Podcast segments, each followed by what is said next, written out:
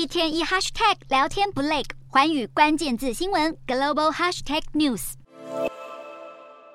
救难人员拿着铲子奋力挖掘，希望能够找到更多被压在砖瓦下的生还者。土耳其和叙利亚六日遭遇强震袭击，至少数千栋的房屋被毁损，引发大规模死伤。空拍画面可以看到许多十几层楼高的公寓被震垮后满目疮痍的景象。走在受灾城镇的街头，到处可见歪斜甚至已经完全崩塌的楼房。痛失至亲的土耳其人心情都难以平复。专家表示，土耳其这波强震来袭，破坏威力超过同时引爆三百个原子弹。除了各地城镇的房屋倒塌以外，土耳其一座大约在西元二世纪建造的千年古迹加济安泰普城堡也因为地震而受损，原本伫立的石墙都滚落到地面。美国地质调查局估计，这场严重的灾情将导致十亿美元的损失。由于天气恶劣和气温寒冷，土耳其当局的搜救作业也因此陷入困难。外界担忧实际的死亡人数将会持续暴增。面对这场数十年来最严重的地震灾情，土耳其政府随后宣布，全国进入七天的哀悼期，包含国家以及驻外单位都将降半旗。总统埃尔段也形容，这是土耳其近十年来最严重的灾难。